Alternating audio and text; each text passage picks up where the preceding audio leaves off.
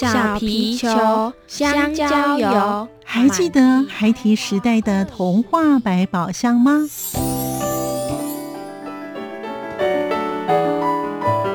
我是桂文雅，世界是一本美丽的书。我是曹俊彦，从小就喜欢画画。我的人生，我是王淑芬。当全世界都在下雨，泥泞不堪，全世界。我是王家珍，持续不断，好好的写。我是林世仁，创作儿童文学，让我找到自己生命中的阳光，可以探寻到生命中充满不可思议的兴奋。现在就跟着徐凡，我们一起施展魔法，回到时光隧道里，一起去挖掘笔尖上孩提的奇幻之旅吧。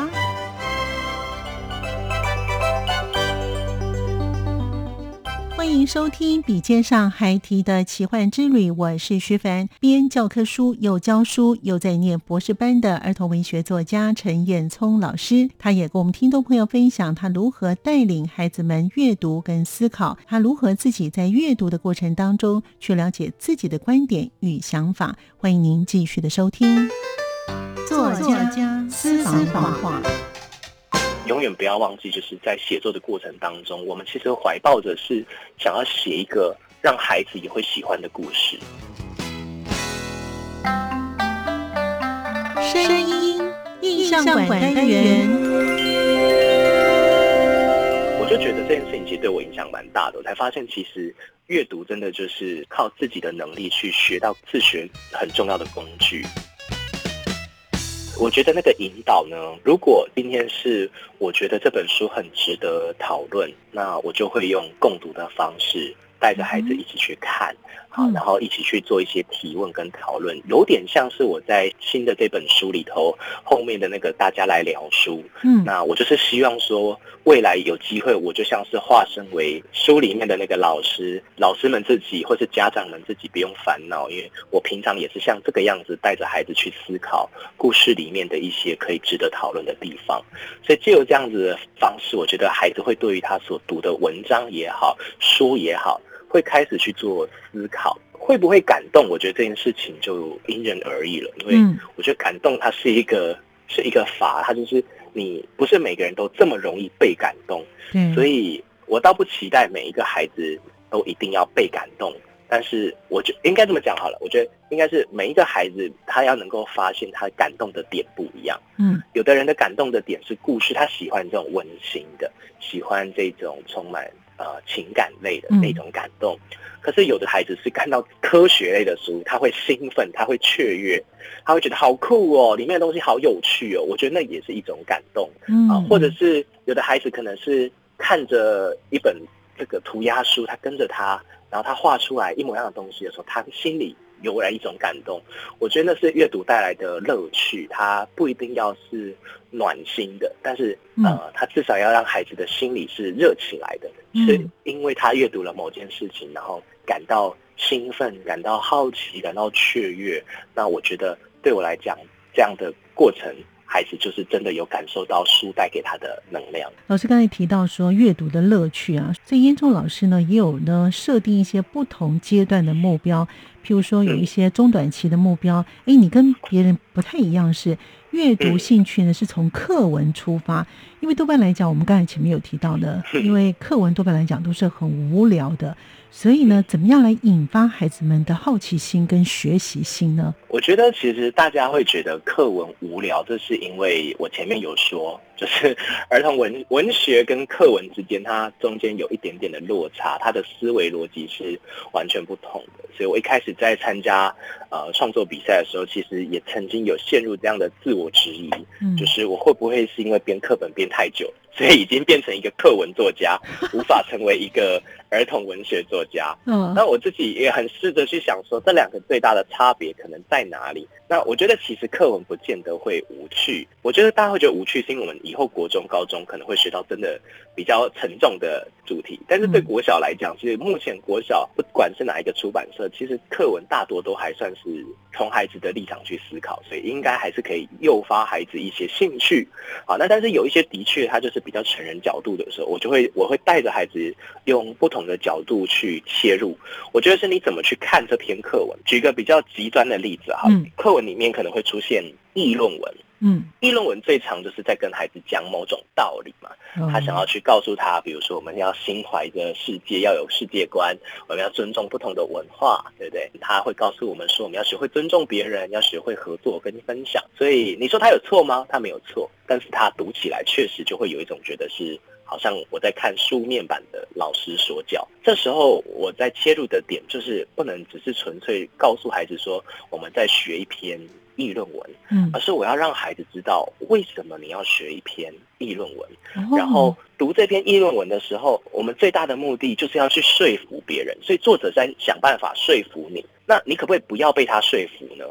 过去的老师就会告诉他说，然后我们来看他是怎么说服你，他写的多好，然后他的论点是什么，他举了哪些理由来，哪些故事来支持他的论点？你看，所以他讲的是对的吧？好，但我要孩子去想的是。那你认同吗？你不认同哪些部分？我印象很深刻，比如说我们在谈啊，有一篇文章叫《天涯若比邻》，然后呢，里面告诉我们要尊重不同的文化。那我上课的方式就会让孩子在课堂上提出自己的一些观点，我支持，我反对，我质疑。他针对课文里面的那些内容提出他的想法，然后我们在课堂上彼此分享交流。接着结束的时候，我就问孩子说：“现在黑板上是其他同学对于这篇文章的观点，你能不能挑出一个？然后你告诉我说，他可能那个人可能是支持，然后你可能是支持他的支持，或者是你反对他的支持，或者是那个人反对什么事情，然后你反对他的反对。因为议论文它就是一个说服跟观点交流的历程，所以在这样的过程当中，我就带孩子去做这样的课程挑挑战。”那后来就有一个孩子就在上面写了说，我支持某个同学，哎，我反对某个人的。支持，嗯，因为他说我们要学会尊重不同的文化。截至目前为止，在课本里面这绝对是正确的。但是后面他就说，因为我觉得有一些国家他们重男轻女，甚至可能残害呃弱势的人。难道这样的文化我们也应该要尊重吗？这个学生真是不错。对对对，那那我觉得这就是我在课程中，我希望让孩子他要一直保持着，他要去思考，他不是只是接受说我读到了课本里面说了什么。而是课本里面读教我这些事情，可是我怎么去想这件事情？然后我连接到我的生活，我也是这么看的吗？那当他能够有这样的习惯的时候，一来他能够读懂，比如说他今天读的是一本书或者是一本散文也好，他能够读得出作者的观点，同时他也会记得，我不是完全要接受作者的观点，我也应该要去想想，我认同吗？我支持吗？那唯独他这样子的一个习惯养成了，未来他在看各式各样的书。书，他才可以运用在课本里所学到的。比如说，我教他怎么去读说明文，怎么去读科普文章，教他怎么去读议论文，怎么去读一篇散文里面看出作者他到底心里的想法是什么啊？他如何去抒发他的情感？那他才可以自行的去探索更多他想读的书。所以，这是我，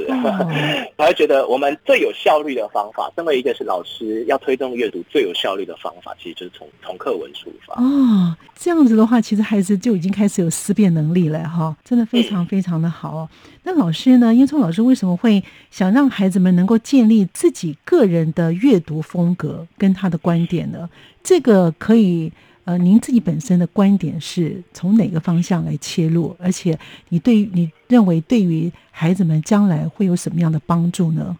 我觉得这可能也跟我们前面刚才提到的，就是我自己的成长历程，就让我自己知道，我觉得一个人能够拥有自己的喜好，我知道我自己喜欢什么，这件事情其实是困难的。但是如果有一天你可以理解我想要什么，我喜欢什么，其实是一件很幸福的事情。嗯，可是我们成长的历程当中，很少会有人有机会让你好好的去思考，到底你对什么很有兴趣。因为我看到很多孩子，其实他们是，当然有一些孩子他是很明确，跟我一样是很明确知道自己可能对什么有兴趣。可是我看到蛮大一部分的孩子就是随波逐流，对，老师叫他看这个他就看那个，老师叫他写这个学习单他就写这个。个学习单。对，然后总之我就是每本书都一定很有收获。嗯，我就是每篇课文一定都是呃学到很多，都是获益良多。嗯，可是我不这么觉得啊，我觉得有些东西 有一有时候电影你看完你出来就会觉得我在浪费我的人生看了一部烂片。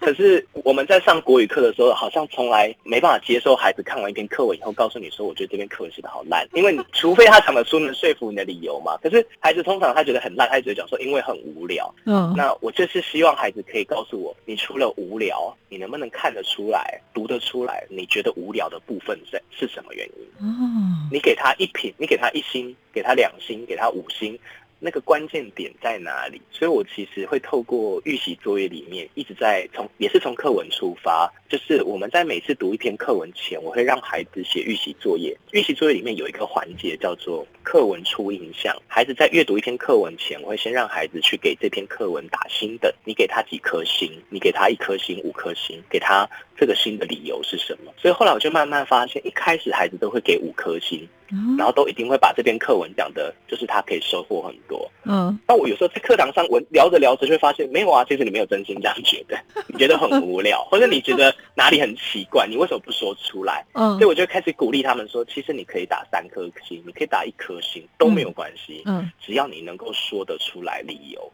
你不是只有说因为很难看，因为很无聊，你要告诉我你觉得难看跟无聊的原因在哪里。比如说到后来有孩子就会写说，比如说那篇课文是一篇读书心得报告。对，他就会写得出来说，他介绍的书他感觉不错，他蛮喜欢的。嗯，可是这篇课文因为是读书心得报告，所以他只有内容简介，感觉读完以后好像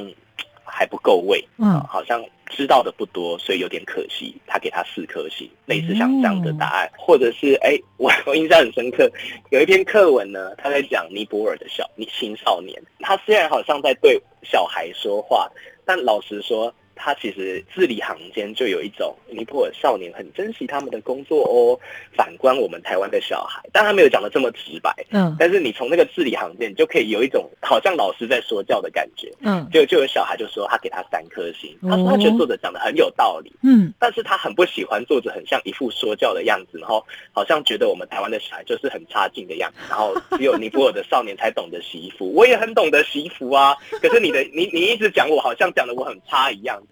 那我就觉得很有趣，所以我就会我就给他打勾，正在打一个星号，说我觉得写的太好了，就是他确实读出来了。那位作家他真的就是一位老师哦，所以他无意间读出了作者的文气，就说作者写作风格，他时常在对孩子喊话，可是孩子他没有他没有他不知道他不认识作者，所以他不知道原来他已经读出来了。那我觉得这对我来讲，他就会是我在教学的很重要的切入点，我就会告诉孩子。你拥有自己的观点很棒，或者是他很喜欢某一类型的文本，我就会告诉他说很好。你有发现你自己喜欢什么，不喜欢什么？有孩子就很讨厌那种呃故事里面就是残老弱残疾，然后什么励志的故事啊。我问他说为什么？一般不是会觉得很感动吗？对呀。他说因为我说我觉得每次看那些故事，我心情就会变得很差。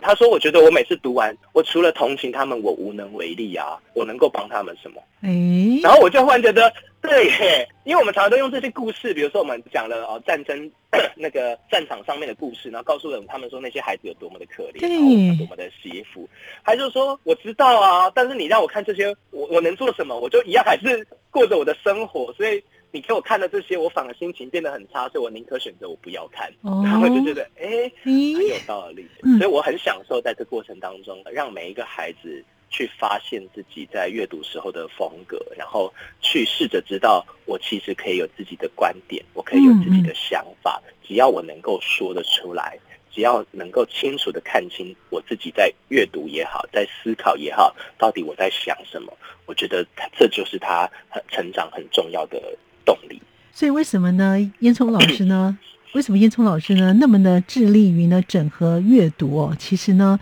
原来是这样子的因素。那在你个人成长的过程当中，您自己本身，我相信你应该是个非常喜欢阅读的人哦，是不是有一些特别的动机，或者是在你自己，或是在孩子身上，你希望能够建立他们一些不一样的感受呢？会吗？我我自己说老实话，我在国小的时候，其实有一段时期蛮爱看书的，但后来国中跟高中，其实。当然也是为了升学，然后嗯，对，然后二来也是可能就是学校老师以前小学可能还会老师有阅读课会带我们进图书馆去看书，可是国中高中以后其实这一块就慢慢没有，所以一旦没有人去跟你讲这件事情的重要，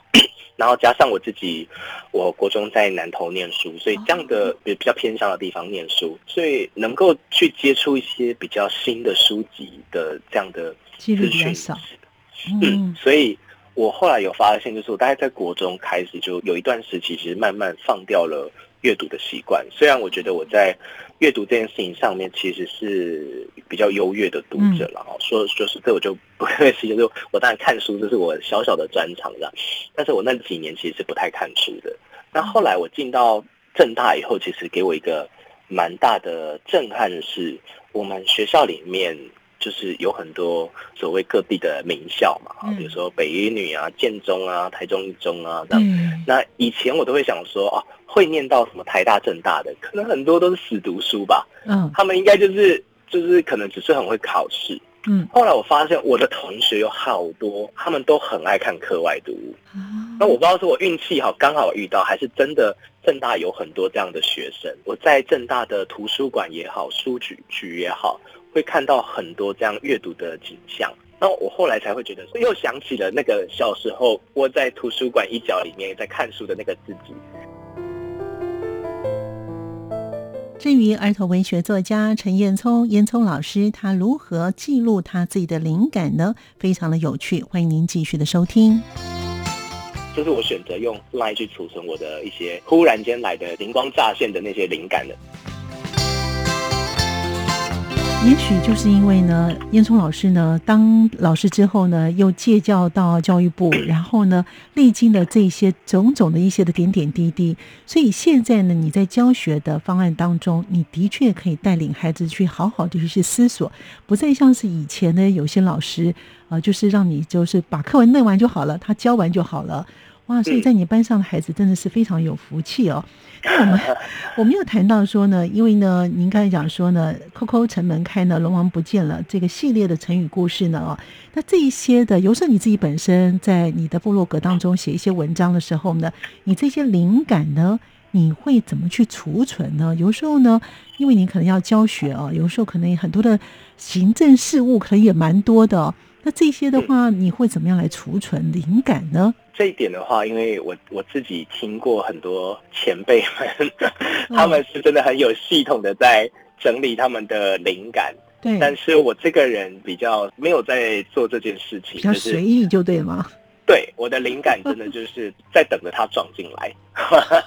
有时候我会走在路上，然后可能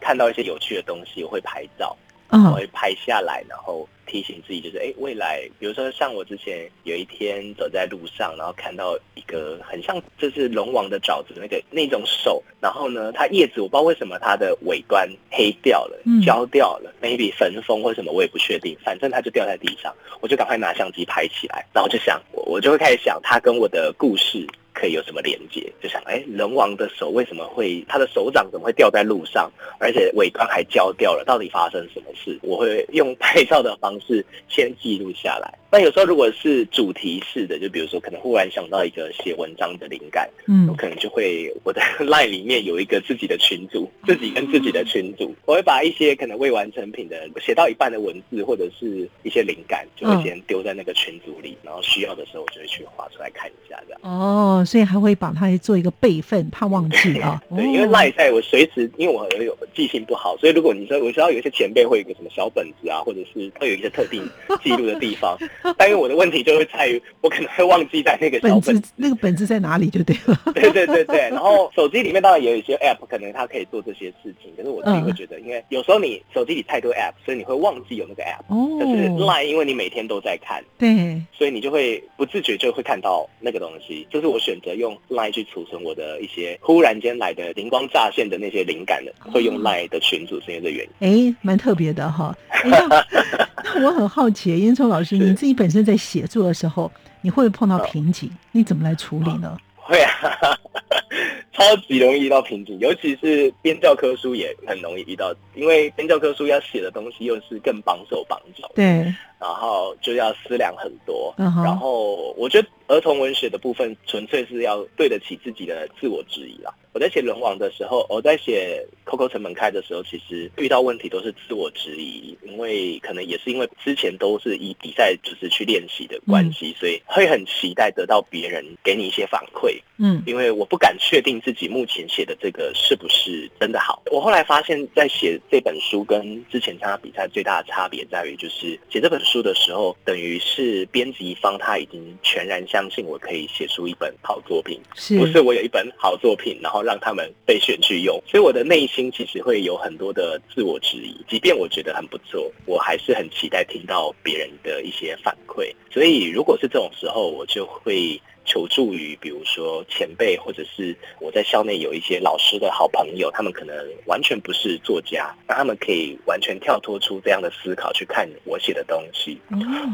或者是请编辑给我一些回馈，让我对自己呃的思考可以更放心、更踏实一点。有时候真的想不出，有时候我会卡在某一些点，那个画面出不来。嗯我自己会觉得，当我可以写出，我其实写作的速度可以很快。当我的脑海中有故事的画面的时候，呃，我的目的奖大概在短短的一两天内我就写完了。哇但是故事想了两三个礼拜，就是那个架构跟酝酿的历程需要很长，而且我会一直不断要自我质疑，说这样好吗？这样的可以吗？但是只要一旦那个点破了，就是那个瓶颈突破了，我故事就会很像在我脑海中出现动画一样，它会一幕接着一幕的上来，然后让我画成文字。我的工作好像只是一个翻译。一个画面变文字的转译工作，我自己会觉得这个历程很好玩、很有趣。但是那个点每次如果过不去的时候，我可能就会，比如说骑上摩托车、骑上 U bike，然后想办法开到一个，反正就是抽离这个情境，然后让自己可以换个地方，嗯然后有时候就会突破，或游泳、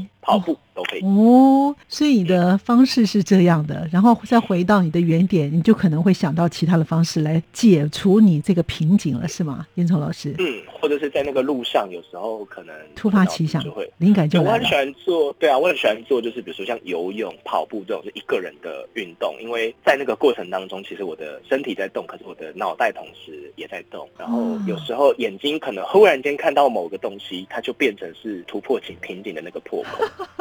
所以我还蛮需要这样。我那时候 Coco 城门开的最后几回是在淡江大学旁边的咖啡厅写 就是那一天，我突然觉得我今天就是想要把它写完，但是我觉得我在家里就是没有办法专心，我就是会生不出来，所以我就背了我的小包包，里面带着笔电，然后坐上轻轨，然后沿路就看风景，然后 到了淡江大学，选了一家咖啡厅，想说好就在这边，我今天要把它写出来，真是蛮有意思的哦，对，就换个情境。真的好，所以都终于写完了哈。那叶聪老师，你有没有其他的规划？除了刚才你讲说在系列书可能目前是三本，那你有没有在想过说再写其他的书呢？有在你的计划当中吗？很老实的讲说，其实我自己对于出书这件事情真的是意外，然后也是上天给我的惊喜跟礼物这样。嗯我我其实并没有一直以来都没有想好说我一定要出什么书，或是一定要做什么事。原本的梦期待都还是在参加比赛。我觉得就像我刚才最一开始讲的，在那个历程当中是一种自我磨练，是一种刺激。对每一次的失败当中，其实我发现我其实很少花很长的时间在难过跟沮丧，我反而会一直在想我到底哪里不对，然后我可以怎么调整，在我下一次参加的时候，我想要把它改过来。最想做的事情其实都还是在就是去做那些挑战。嗯那未来如果有机会的话，我自己手边现在会有几个灵感，很想把它发展成小说，因为我目前参加的都是童话故事。碍于我自己一些，因为又编教科书又教书，然后其实我又在念博士班，所以对时间有 限，时间嗯，对，所以目前一直还没有机会把那一本小说完成，就是那个故事其实已经有头有尾了，就是还没有机会落在纸上哈。所以我希望未来如果有机会，我蛮想要尝试去写儿少小说。啊那嗯三彩这边他们因为之前他们有跟我分享过他们的愿景，就是他们想要去把一些呃语文的经典去再做一些重新的改写，或是再创作这样子。那我也很认同这样的想法，而且我觉得，尤其在在写课程门开的过程当中，其实我自己会觉得，如果我是一纯粹是一位老师，然后在看这本书的时候，我我自己会蛮喜欢它，因为它。在语用方面可以给孩子很多收获之外，那他又可以从文学的角度给孩子很多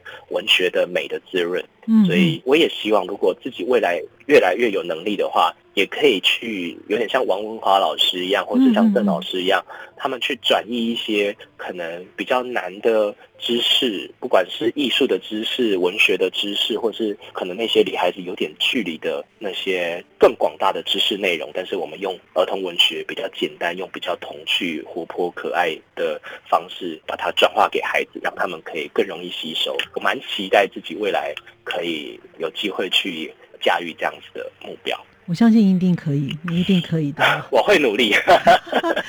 那对于日后呢，也想写儿童文学的人的话呢，虽然呢，燕聪老师呢会认为说你自己本身呢也是呢刚进去这个儿童文学的领域哦，可是呢，在你的成长的过程当中，而且呢，在你求学的过程，以及你现在当老师呢，其实我认为呢，你呢。呃，会有一些的方式，有一些你自己的感受，以及你自己的想法，能不能给他们一些建议呢？严聪老师，当然，我觉得对于这些想写儿童文学的人，就是我跟他们的立足点其实是差不多的，我可能顶多就是比他们多跨出了半步，maybe 一步这样而已，所以可能给的建议也不是真的非常的伟大跟厉害，但是 我我觉得我可以分享的，尤其是在穆迪奖得奖的时候，其实我有致得奖感言的时候，我有跟现场。的前辈跟伙伴们分享一件事情，就是呃，我去年得到穆迪奖是我第三次投稿，那我前面曾经参与过两次的投稿，嗯，第一次初试提升的时候，其实真的蛮得意的，因为我第一次投。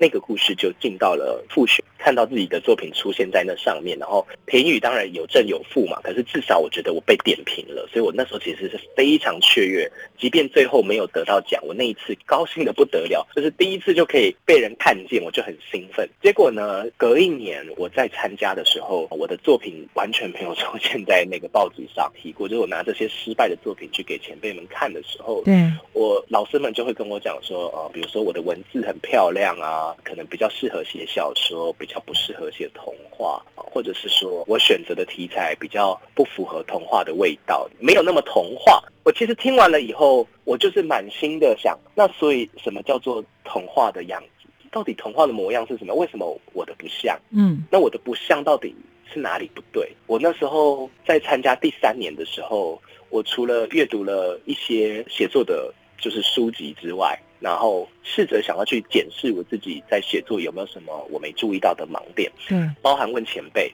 然后第二是，我就把历年来得过奖的目的奖的童话拿出来一篇一篇的读过，然后我就会发现，哎，我大略好像开始可以看到一些东西了。以前我可能只能看到整片树林，但当我开始一棵树一棵树看的时候，才发现，哎，我这棵树好像确实跟他们长得不太一样哦。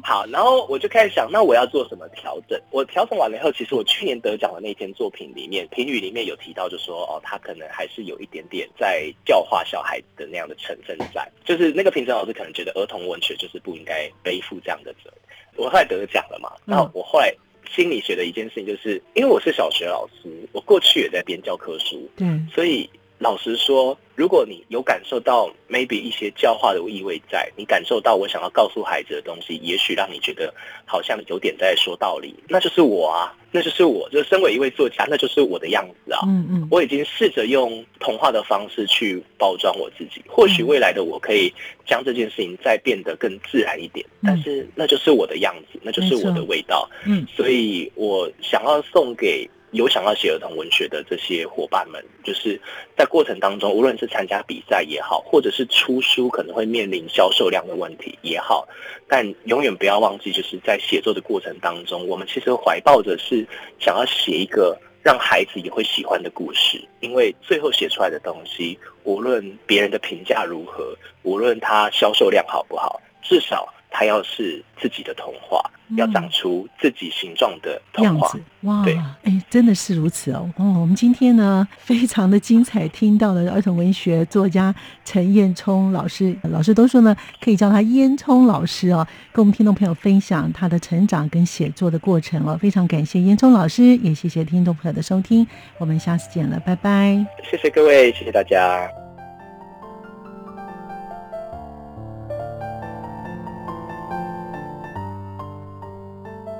就如同烟囱老师所说的，在写作的过程当中，要怀抱着写一个让孩子喜欢的故事。感谢您的收听，我们下次见。